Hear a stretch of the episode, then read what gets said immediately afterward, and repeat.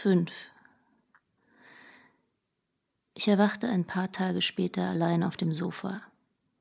Es roch nach kaltem Rauch und Parfüm. Der Fernseher lief leise. Meine Zunge fühlte sich so dick und belegt an, als hätte ich Erde im Mund. Ich hörte mir den Wetterbericht aus aller Welt an. Überschwemmungen in Indien, ein Erdbeben in Guatemala, der nächste Schneesturm, der auf den Nordosten der Vereinigten Staaten zukam, ein Feuer, das Millionärsvillen in Südkalifornien verzehrte, doch Kaiserwetter in der Hauptstadt, wo Yassir Arafat im Weißen Haus mit Präsident Clinton zusammentrifft, um die ins Stocken geratenen Friedensverhandlungen im Nahen Osten wiederzubeleben. Mehr dazu nach der Werbung. Ich öffnete die Augen. Es war düster, alle Jalousien waren heruntergelassen. Als ich den Kopf von der Sofalehne hob und mich mühsam aufrichtete, floss das Blut aus meinem Gehirn ab wie Sand in einer Sanduhr. Auf einmal hatte ich nur noch Pixel vor Augen, Schlieren, aber dann war zack alles wieder klar. Ich blickte hinunter auf meine Füße, fleischfarbene Netzstrumpfhose. Ich knotete den Gürtel eines weißen Pelzmantels auf und entdeckte, dass ich darunter nur einen hautfarbenen Body anhatte. Ich betrachtete meinen Schritt. Meine Schamhaare waren weg. Es war offensichtlich ein gutes Waxing gewesen. Die Haut war nicht rot oder picklig und es juckte auch nicht. Außerdem waren meine Fingernägel französisch manikürt. Mein Schweiß stank nach Gin und nach Essig. Ein Stempel auf meinem Handgelenk zeigte an, dass ich in einem Club namens Dawn's Early gewesen war. Ich hatte noch nie davon gehört. Ich lehnte mich zurück, schloss die Augen und versuchte mich an die vergangene Nacht zu erinnern. Da war nichts als schwarzer, leerer Raum. Und nun ein Blick zur Schneevorhersage für den Großraum New York. Ich öffnete die Augen. Der Fernsehmeteorologe sah aus wie ein schwarzer Rick Moranis. Er zeigte auf einen cartoonartigen weißen Wolkenwirbel. Ich wusste noch, dass ich Reaver ein frohes Neues gewünscht hatte. Dann nichts mehr. Den Couchtisch bedeckten mehrere leere Eiswürfelbehälter, ein voller Kanister destilliertes Wasser, eine leere zwei Liter Flasche Gordons Gin und eine ausgerissene Seite aus Die Regeln des Glücks. Reva hatte mir das Buch vor ein paar Jahren zum Geburtstag geschenkt, weil sie glaubte, der Dalai Lama würde mir viel geben. Er ist sehr weise. Ich hatte das Buch nie gelesen. Auf der ausgerissenen Seite war eine Zeile mit blauem Kuli unterstrichen. Das entwickelte sich nicht über Nacht. Anscheinend hatte ich Tafil mit dem stumpfen Ende eines Hackmessers zerdrückt und mit Hilfe eines zusammengerollten Flugblatts für den Open-Mic-Abend eines Clubs an der Hester Street geschnieft. Der Club hieß Portnoy's Porthole und war mir ebenfalls unbekannt. Immerhin hatte ich meine Unternehmungen während des Blackouts ausgiebig dokumentiert, wovon zahlreiche zwischen meinen Videokassetten und leeren Hüllen verteilte Polaroid-Fotos zeugten. Von der Kamera selbst war allerdings keine Spur. Es waren Fotos von hübschem, jungem Partyvolk, unbekannte Schöne, die es mit ihren verführerischen Mienen ernst nahmen, Mädchen mit dunklem Lippenstift, Jungen mit roten Pupillen Manche vom grellweißen Blitz meiner Kamera überrascht, andere in coolen Posen, grinsend, eine Augenbraue hochgezogen. Manche Aufnahmen waren anscheinend auf einer nächtlichen Straße in Downtown entstanden, andere in einem dunklen Innenraum mit niedriger Decke und gefakten Neon-Graffiti an den Wänden. Ich erkannte niemanden. Auf einem Foto hatten sich sechs Klapper zusammengedrängt, und zeigten mir den Mittelfinger. Auf einem anderen entblößte eine magere Rothaarige ihre Brüste, auf denen lila Pasties prangten. Ein rundlicher Schwarzer mit Filzhut und T-Shirt mit Smoking-Aufdruck blies Rauchringe, Männliche, heroindünne Zwillinge in schlapprigen Elvis Goldlame-Anzügen klatschten sich vor einer Pseudo-Basquiat-Wandbemalung ab. Ein Mädchen hatte sich mit einer Ratte an der Leine geschmückt. Die Leine war an der Fahrradkette befestigt, die sie um den Hals trug. Eine Nahaufnahme zeigte eine blassrosa Zunge, die wie bei einer Schlange gespalten und an beiden Enden von einem großen Diamantstecker durchbohrt war. Mehrere Schnappschüsse waren vermutlich in der Toilettenschlange entstanden. Alles sah nach einem künstlerisch angehauchten Rave aus. Machen Sie sich auf Straßensperrungen, hurrikanartigen Wind und Überschwemmungen an der Küste gefasst, sagte der Wetterfrosch gerade. Ich fand die Fernbedienung zwischen den Sofapolstern und schaltete ab. Ein Foto war unter den Couchtisch gefallen. Ich hob es auf und drehte es um. Ein schmächtiger Asiate stand allein abseits des Partygedränges an der Theke. Er trug einen blauen, farbbespritzten Overall. Ich sah genauer hin. Er hatte ein rundes Gesicht mit rötlichen Aknenarben. Seine Augen waren geschlossen. Er kam mir vage bekannt vor. Dann erkannte ich ihn. Es war Pink Sea. Auf der Wange hatte er rosa Glitter. Ich ließ das Foto sinken. Ich hatte seit Monaten nicht mehr an Pink Sea gedacht. War mir die Ducat Gallery in den Sinn gekommen, hatte ich versucht, alle anderen Erinnerungen auszublenden und mich auf den langen Fußweg zur U-Bahn-Station an der 86th Street zu konzentrieren, den Expresszug zum Union Square, die L-Linie quer durch die Stadt, den Weg die 8th Avenue hoch und an der 23rd Street nach links, das Geeier über das Kopfsteinpflaster in meinen High Heels. Den New Yorker Straßenplan vor Augen zu haben, konnte nie schaden.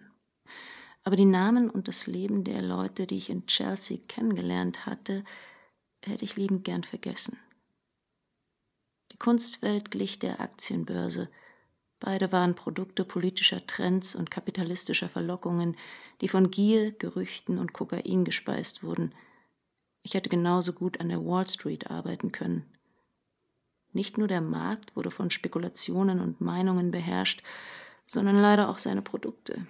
Der Wert von Kunst leitete sich nicht aus ihrer Bedeutung als heiliges menschliches Ritual ab, was sich ja sowieso schlecht beziffern ließe, sondern davon, womit ein paar reiche Arschlöcher ihre Portfolios steigern und bei anderen für Neid sorgen wollten und verblendet, wie sie alle waren, für Respekt. Mir war es wesentlich lieber, nicht mehr an diesen ganzen Müll denken zu müssen. Ich war noch nie auf so einer Party gewesen, aber von weitem hatte ich diese faszinierenden, schönen, jungen Leute durchaus gesehen, wie sie Taxis heranwinkten und Kippen wegwarfen Kokain, Wimperntusche, Glitzer und Dreck einer wilden Nacht in der Stadt, willkürlicher Sex mit Unbekannten, ein beiläufiger Akt in der Klokabine, ein einziger Auftritt auf der Tanzfläche, dann zurück an den Tresen, wo Getränkebestellungen gebrüllt wurden. Alle drängten dem berauschenden Traum von einem Morgen entgegen, an dem sie noch mehr Spaß haben, sich noch schöner fühlen, von noch interessanteren Menschen umgeben sein würden. Mir persönlich waren sterile Hotelbars lieber. Wahrscheinlich, weil ich es so von Trevor kannte. Wir waren uns einig gewesen, dass Leute bescheuert aussahen, wenn sie sich amüsierten. Wenn Pink Sea im Dawns Early Hof hielt, musste es sich um einen neuen After-Hour-Club für reiche Kids und Kunstgroupies handeln – Dunkel meinte ich mich zu erinnern, Natascha hätte irgendwas davon erzählt, Pink Sea sei mit einem schwulen Zwillingspärchen aus preußischem Adelsgeschlecht aufs Internat gegangen. Aber wie hatte ich ihn bloß gefunden? Oder er mich? Ich sammelte die Fotos zusammen und stopfte sie unter das Sofapolster. Dann stand ich auf und warf einen Blick ins Schlafzimmer, ob da auch niemand war. Mein Bettzeug lag in einem großen Haufen auf dem Boden, die Matratze war abgezogen. Ich trat einen Schritt näher, um mich zu vergewissern, dass da kein Blutfleck in Menschengröße war, niemand in die Laken gewickelt und keine Leiche unter dem Bett. Ich machte den Schrank auf und entdeckte auch dort niemanden mit Fesseln und Knebeln. Nur die durchsichtigen Plastiktüten mit Victoria's Secret Dessous rutschten heraus. Alles, wo es hingehörte. Ich war allein. Im Wohnzimmer fand ich mein leeres Handy auf dem Fensterbrett neben einem Turnschuh, den ich als Aschenbecher benutzt hatte. Ich öffnete die Jalousie einen Spalt weit und warf einen Blick aus dem Fenster. Es hatte schon angefangen zu schneien. Das war gut. Während des Schneesturms würde ich mich schön zu Hause verkriechen und ordentlich ausschlafen. Ich würde zu meinem alten Rhythmus und meinen täglichen Ritualen zurückkehren, die Sicherheit meiner vertrauten Routine fehlte mir. Außerdem würde ich kein Infemiterol mehr schlucken, jedenfalls fürs Erste. Es lag im Widerstreit mit meinem erklärten Ziel des Nichtstuns. Ich schloss mein Handy ans Ladekabel an und warf den Turnschuh weg. Im Küchenmüll lagen eine Menge eingetrockneter Mandarinenschalen und trübe Plastikhüllen einzeln verpackter Käsescheiben, an deren Kauf oder Verzehr ich mich nicht erinnern konnte. Im Kühlschrank standen nur das Holzkistchen, in dem die Mandarinen gewesen waren, und ein weiterer Kanister destilliertes Wasser. Ich zog den weißen Pelzmantel, den Body und die Netzstrumpfhose aus, ging ins Bad und stellte das heiße Wasser in der Dusche an. Meine Zehennägel waren fliederfarben lackiert, meine kürzlich noch mit Hornhaut überzogenen Fußsohlen jetzt weich und glatt, als ich mich aufs Klo setzte, sah ich eine Vene in meinem Oberschenkel pulsieren. Was hatte ich getan? Einen Tag in der Beauty Farm verbracht und dann feiern gegangen? Die Vorstellung erschien mir komplett absurd. Hatte Reba mich dazu überredet, endlich mal richtig Spaß zu haben oder etwas ähnlich Idiotisches? Beim Abwischen merkte ich, dass ich glitschig war, etwas hatte mich wohl vor nicht allzu langer Zeit erregt. Aber wer? Oder was? Ich erinnerte mich an rein gar nichts. Eine Welle der Übelkeit erfasste mich. Ich krümmte mich zusammen und wirkte einen gallebitteren Schleimbrocken ins Waschbecken. Mein Mund fühlte sich so sandig an, dass ich mit Erdbrocken oder zerdrückten Tablettenbröseln rechnete. Doch im Waschbecken lag rosa Glitter. Ich öffnete den Medizinschrank, nahm zwei Valium und eine Tavor und spülte mit Wasser aus dem Hahn nach. Als ich mich aufrichtete, erschien jemand im Spiegel wie auf der anderen Seite eines Bullauges und erschreckte mich. Mein eigenes Gesicht erschreckte mich. Wimperntusche war mir in schwarzen Streifen über das Gesicht gelaufen, wie bei einer Gruselmaske. Grellrosa Lippenstiftreste klebten mir in den Mundwinkeln ich putzte mir die Zähne und versuchte mir die Schminke aus dem Gesicht zu schrubben. Danach schaute ich wieder in den Spiegel. Die Falten auf meiner Stirn und rund um meinen Mund waren so tief, als wären sie aufgemalt. Meinen Wangen fehlte die Spannung, meine Haut war fahl. Etwas blitzte in meinem glänzenden Augapfel auf. Ich hielt das Gesicht näher ans Glas und sah genau hinein.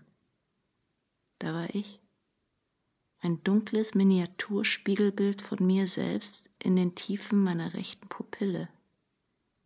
Irgendjemand sagte mal, Pupillen seien nur leerer Raum, schwarze Löcher, Zwillingshöhlen unendlichen Nichts. Wenn etwas verschwindet, dann dahin, in das schwarze Loch unserer Augen. Ich wusste nicht mehr, von wem der Spruch stammte. Ich sah zu, wie sich mein Spiegelbild im Dampf auflöste. Als ich aus der Dusche kam, schluckte ich ein Ambien und zwei Benadryl, legte mir ein müffelndes Handtuch um die Schultern und ging zurück ins Wohnzimmer, um einen Blick auf mein Handy zu werfen, das mittlerweile wieder so weit geladen war, dass ich es einschalten konnte. In der Liste der ausgehenden Anrufe fand ich Travers Nummer, außerdem eine unbekannte 646-Nummer, die vermutlich Pink Sea gehörte. Ich löschte sie und nahm ein Risperdal, zerrte einen Pullover mit Zopfmuster und eine Leggings aus einem Stoß Schmutzwäsche auf dem Flur, zog den Pelzmantel wieder über, schlüpfte in meine Hausschuhe und suchte nach meinem Schlüssel. Er steckte noch von außen in der Tür. Aus den Wolken, die wie zerknitterte Bettlaken über den Himmel zogen, leitete ich ab, dass, Nachmittag war.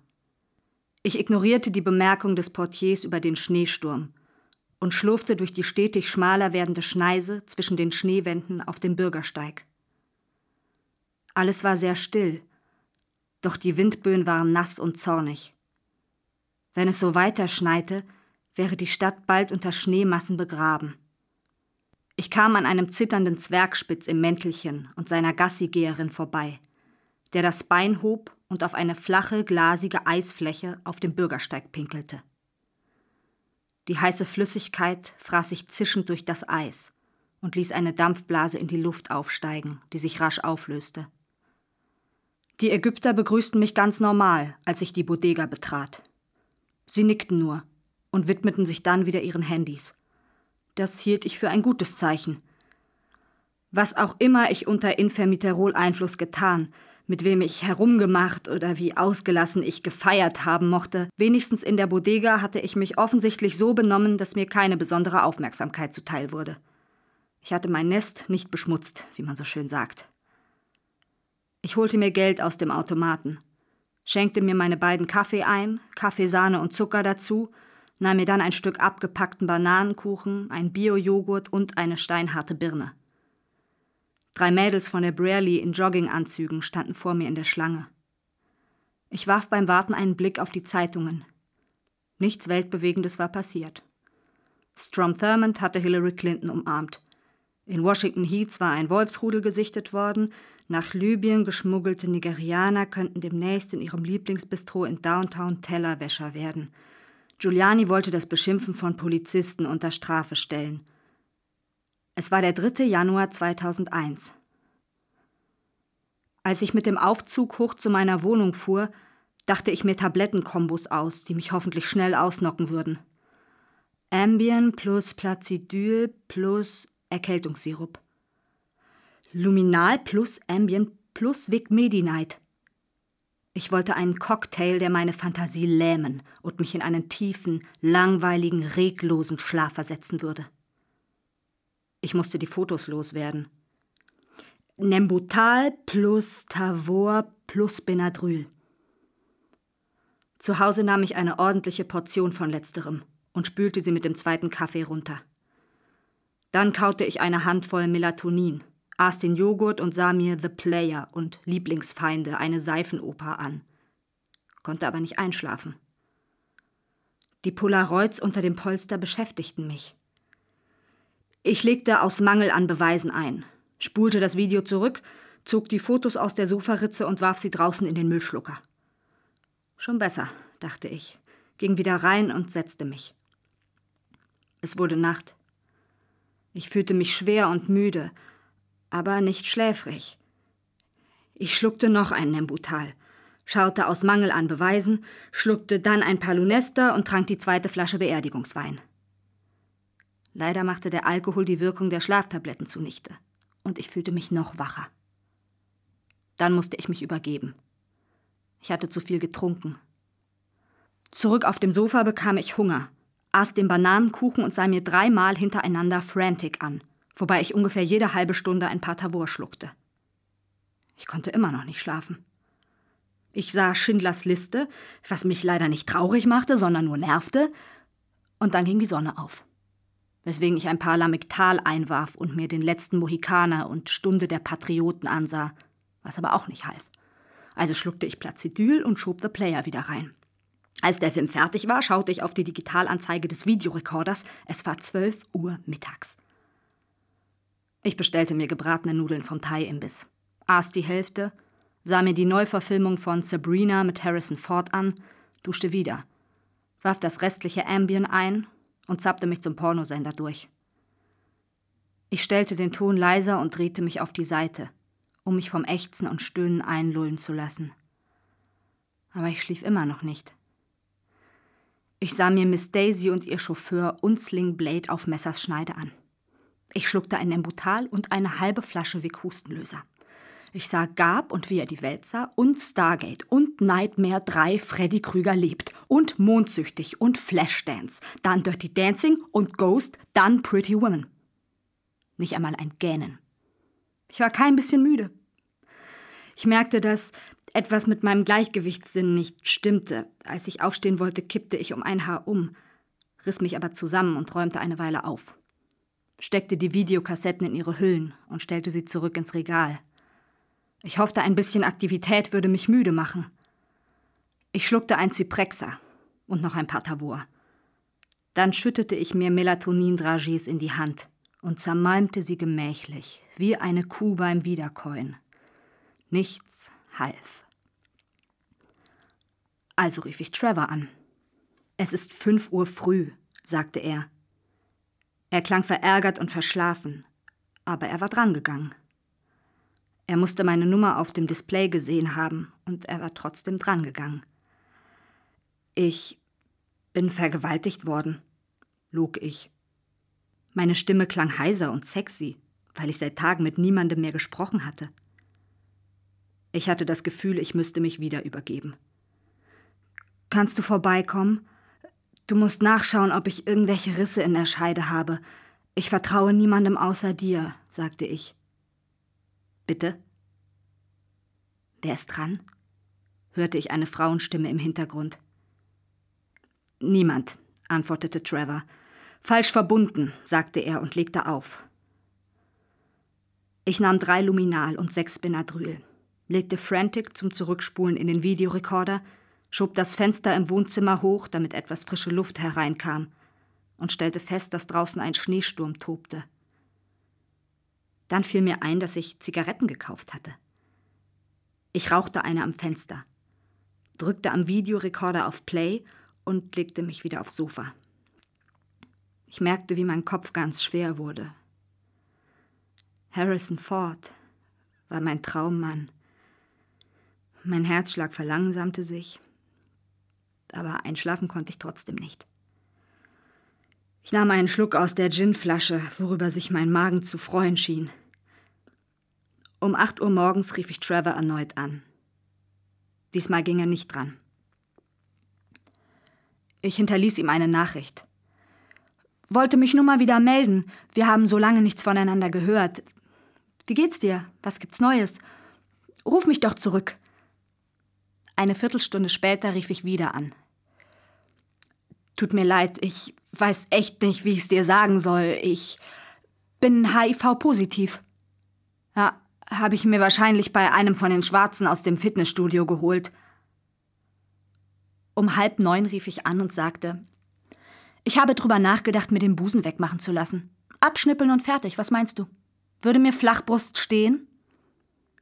Um Viertel vor neun rief ich an und sagte, ich brauche deine Hilfe. In einer Geldangelegenheit. Jetzt ganz echt, ich stecke in der Klemme.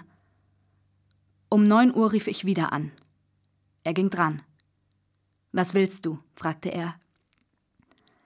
Ich hatte gehofft, du würdest sagen, dass du mich vermisst.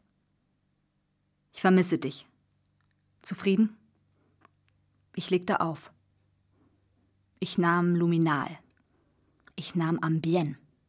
Ich kochte mir sogar eine Tasse Kamillentee. Der angeschlagenen Kaffeetasse entstieg ein ekliger, süßlicher Geruch, wie aus einer pipi-warmen Windel. Und das sollte entspannend wirken? Ich nahm ein Bad und schlüpfte in einen nagelneuen Satin-Pyjama, den ich im Schrank fand. Schläfrig machte mich das jedoch nicht. Nichts funktionierte. Ich wollte mir nochmal Braveheart anschauen, legte es in das VHS-Gerät ein und drückte auf den Rückspulknopf. Da ging das Gerät kaputt.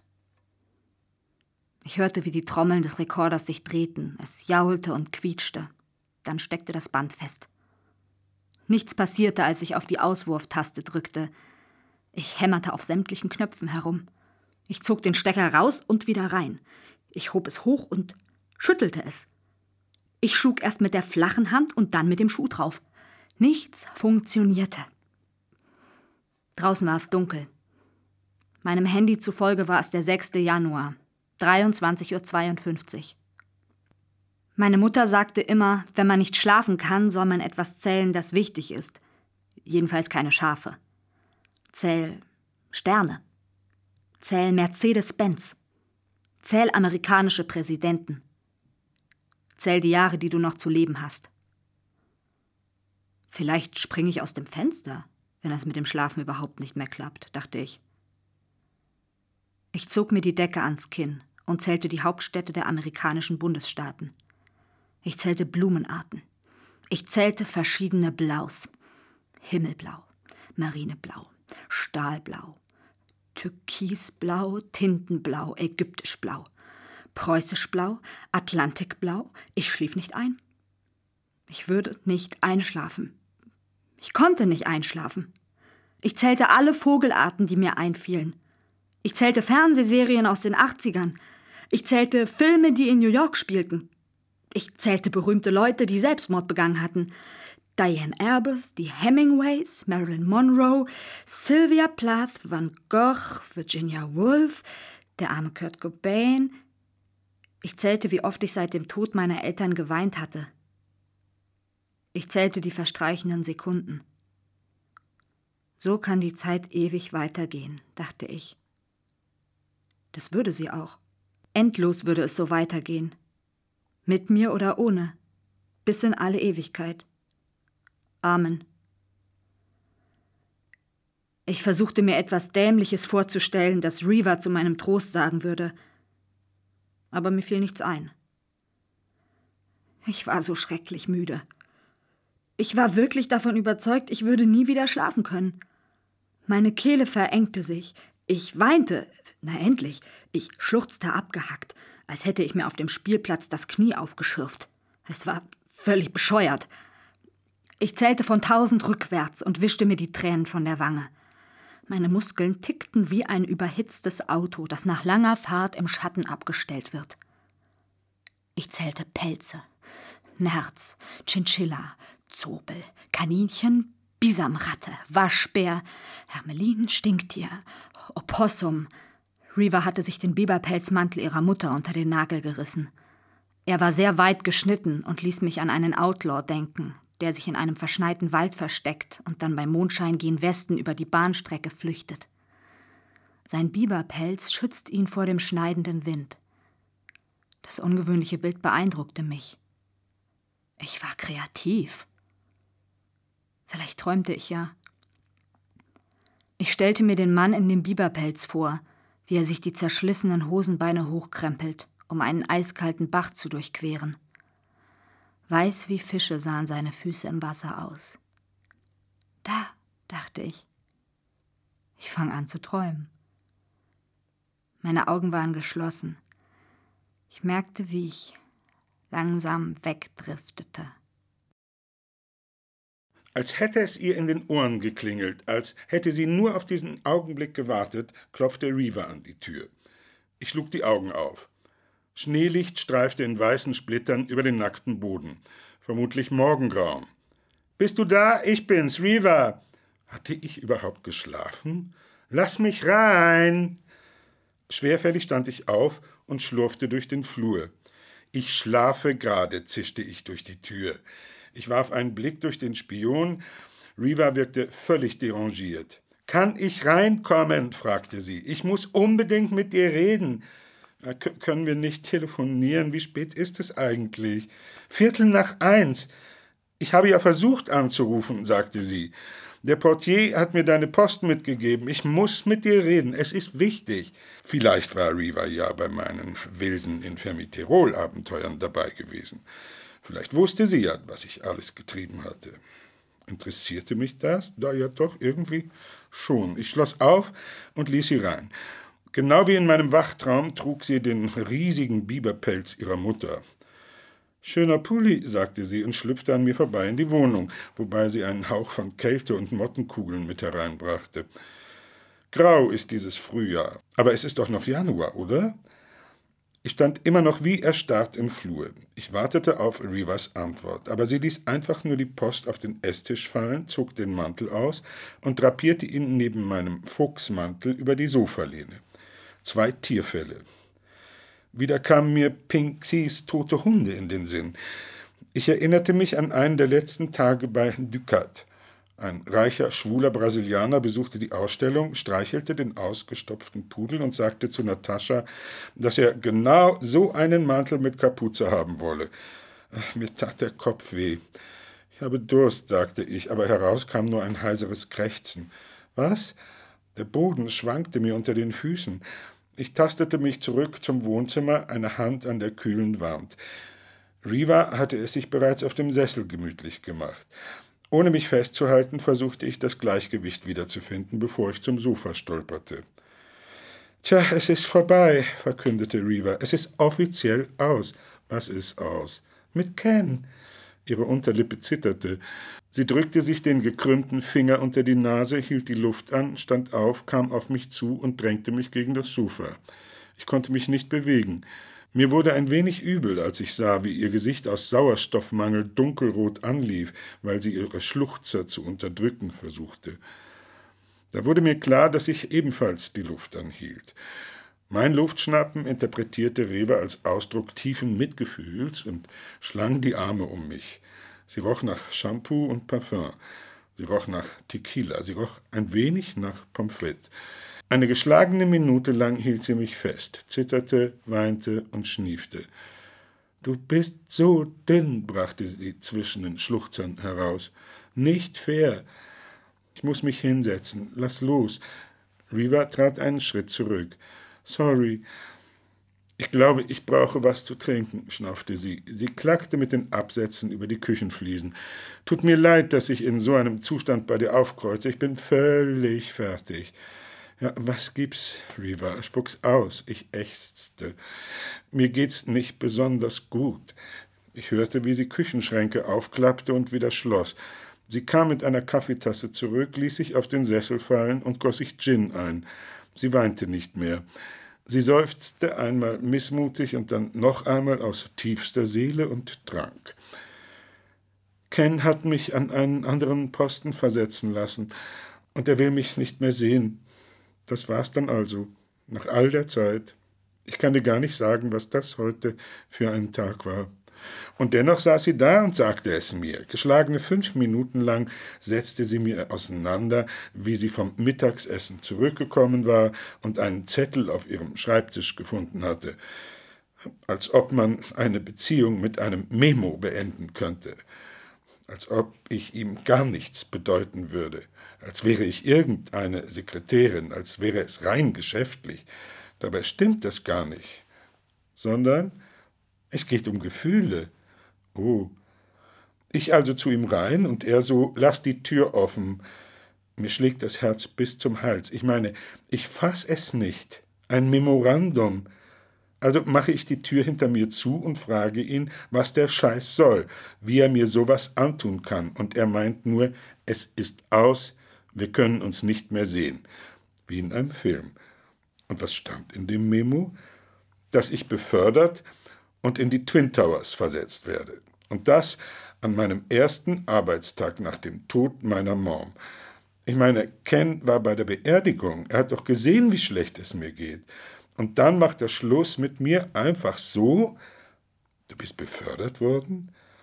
Marsch baut eine neue Firma für Krisenmanagement auf, Terrorangriffe, was weiß ich. Aber hast du gehört, was ich gerade gesagt habe? Er will mich nicht mehr sehen, nicht mal mehr im Büro. Was für ein Arsch, sagte ich automatisch. Total, so ein Feigling. Wir waren so verliebt, wirklich. Ach ja? Wie kann man einfach beschließen, so, das war's dann, aus und vorbei? Ich hielt die Augen geschlossen. Riva redete weiter ohne Punkt und Komma, wiederholte die Geschichte sechs oder sieben Mal, jedes Mal mit dem Schwerpunkt auf einem anderen Aspekt, der langwierig analysiert werden musste. Ich versuchte gar nicht auf die Worte zu hören, sondern mich einfach dem Hintergrunddröhnen ihrer Stimme zu überlassen.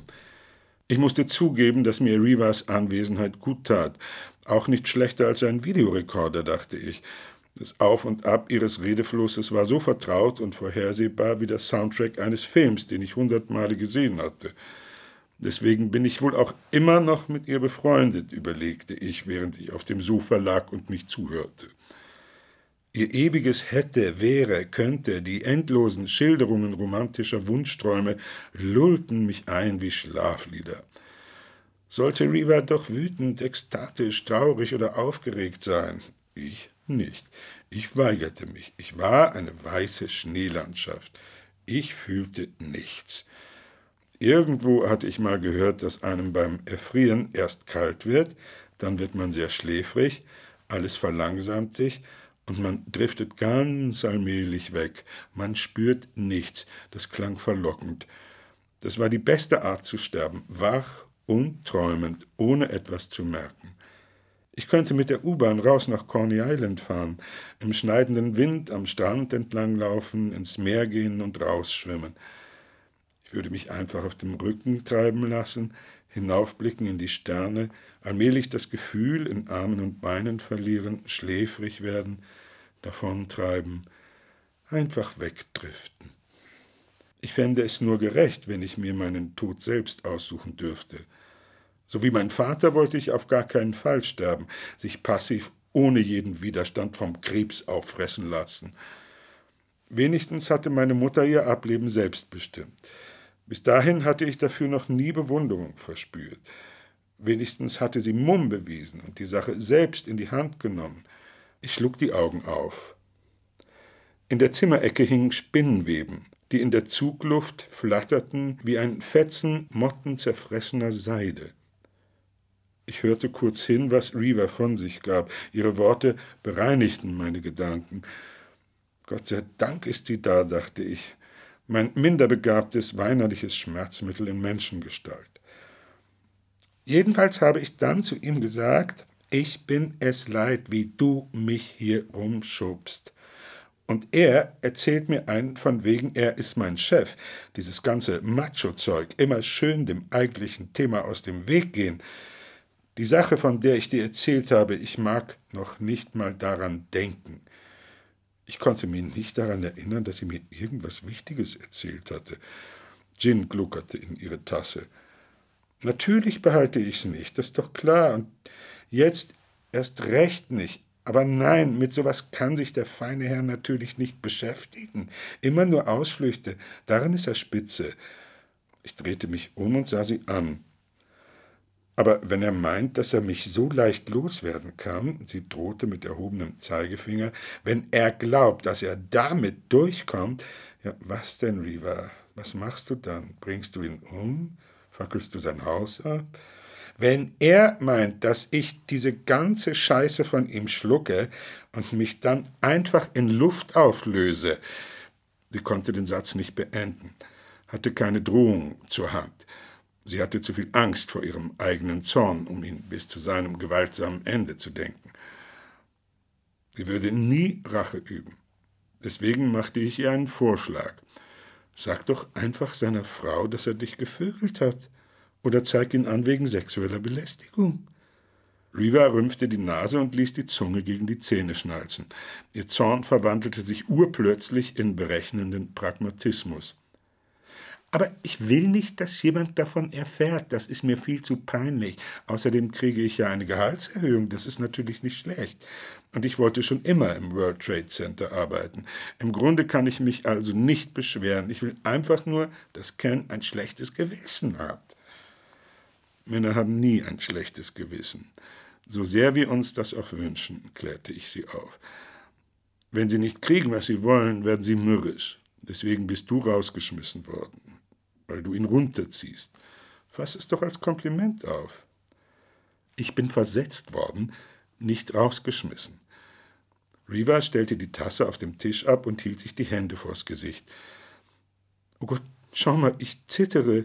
Ich sehe nichts, antwortete ich. Ich habe einen Tremor, ich spür's genau. Willst du einen Tafil? Das war ironisch gemeint. Zu meiner Überraschung bejahte Riva. Ich schickte sie ins Bad, um das Röhrchen aus dem Arzneimittelschrank zu holen. Du hast da mindestens 20 verschiedene Medikamente stehen, sagte sie, als sie zurückkam. Schluckst du die alle? Ich gab Reva ein Tafil und schluckte selbst zwei. Ich werde hier liegen und die Augen zumachen, okay, Reva? Du darfst gerne da bleiben, aber es kann sein, dass ich einschlafe. Ich bin echt müde. Na gut, aber ich darf weiterreden, oder? Na klar. Kann ich eine Zigarette schnorren? Ich machte eine zustimmende Handbewegung. Ich hatte Riva noch nie so enthemmt erlebt. Selbst wenn sie viel trank, war sie noch angespannt. Das Feuerzeug ratschte und sie hustete eine Weile. Vielleicht ist es ja besser so. Sie klang jetzt ruhiger. Vielleicht kann ich die Sache mit ihm jetzt endlich hinter mir lassen und jemand Neues kennenlernen. Vielleicht versuche ich es mal wieder online oder vielleicht gibt es ja jemanden im neuen Büro. Ich mag die Twin Towers. Da oben ist es so schön friedlich. Und wenn ich dann einen guten Start hinlege und mit frischen Kollegen nochmal von vorne anfangen kann, dann werde ich vielleicht nicht mehr wie der letzte Dreck behandelt. In Kens Büro hat nie jemand auf mich gehört. Wenn wir unsere Strategiesitzungen hatten, musste ich schön brav den Mund halten und Protokoll führen, wie irgendeine 19-jährige Praktikantin. Und Ken hat mich bei der Arbeit immer besonders mies behandelt, damit niemand mitkriegt, dass wir etwas miteinander haben, hatten. Der Typ ist ein Idiot, murmelte ich ins Kissen. Ist ja auch egal, jetzt wird alles anders. Reva drückte ihre Zigarette in der Tasse aus. Irgendwie habe ich's geahnt, dass sowas passieren würde. Ich habe ihm gesagt, dass ich ihn liebe, weißt du? Wahrscheinlich war das der Tropfen, der das Fass zum Überlaufen gebracht hat. Was für ein Feigling. Vielleicht läufst du ja Trevor über den Weg. Wo? Im World Trade Center. Ich weiß doch nicht mal, wie er aussieht. Er sieht genauso aus wie die anderen beknackten Business-Typen. Liebst du ihn denn noch? Pfui, Riva. Meinst du, er liebt dich noch? Keine Ahnung. Wünschst du's dir? Natürlich, aber nur damit es ihm richtig wehtat, wenn ich ihn abwies. Kann ich noch ein Tafil haben? fragte Riva. Ich habe leider selbst nicht genug, sorry. Sie sagte eine Weile lang nichts mehr, die Stimmung wurde merklich eisiger. Die einzige Rache, die mir für Ken und sein mieses Verhalten einfällt, wäre, es zu behalten. Aber das mache ich nicht. Danke jedenfalls, dass ich mich bei dir ausheulen durfte. Sie beugte sich über mich, gab mir ein Küsschen auf die Wange und sagte, ich hab dich lieb. Dann verschwand sie. So erfuhr ich, dass Riva schwanger war. Ich lag eine Weile auf dem Sofa und dachte über das winzige Lebewesen in ihrem Bauch nach. Ungewolltes Unfallprodukt, Nebeneffekt von Verblendung und Leichtsinn. Mir tat er leid, der Embryo, der ganz allein in der Flüssigkeit in Reavers Leib herumschwamm, die ich mir als zuckerfreie Limonade vorstellte, und der bei ihren hysterischen Aerobic-Übungen, wenn sie beim Pilates wie eine Wilde die Rumpfmuskeln anspannte, ständig herumgeschleudert und zusammengequetscht und eingeklemmt wurde. Vielleicht sollte sie das Kind ja doch besser behalten. Mit einem Kind würde sie vielleicht endlich zu sich kommen. Ich stand auf und schluckte ein Luminal und ein Tafil. Jetzt hätte ich wirklich mehr denn je einen Film gebrauchen können. Ich stellte den Fernseher an, Nachrichten auf ABC 7 und wieder aus. Ich wollte nichts über eine Schießerei in der Bronx hören, eine Gasexplosion an der Lower East Side, das harte Durchgreifen der Polizei bei den Schülern, die in der U-Bahn über die Sperre sprangen, verunstaltete Eisskulpturen am Columbus Circle, ich stand auf und schluckte noch ein Nimbutal. Ich rief Trevor an. Mehr als ich bin's bekam ich nicht heraus. Dann unterbrach er mich, er hielt mir denselben Vortrag, den ich sicher schon 20 Mal von ihm gehört hatte. Er ist in einer ernsthaften Beziehung, kann sich nicht mehr mit mir treffen, nicht mal als Freunde, sagte er. Claudia glaubt nicht an platonische Freundschaft zwischen den Geschlechtern und mittlerweile bin ich derselben Meinung. Sie lässt sich gerade scheiden, das heißt, sie macht eine schwere Zeit durch. Ich mag diese Frau wirklich, sie ist echt unglaublich. Ihr Sohn ist Autist. Ich wollte dich nur fragen, ob ich mir vielleicht Geld leihen kann, sagte ich. Mein Videorekorder ist gerade kaputt gegangen. Außerdem will ich vögeln. Tut mir leid, ich habe jetzt keine Zeit für dich. Ich muss los. Er legte auf.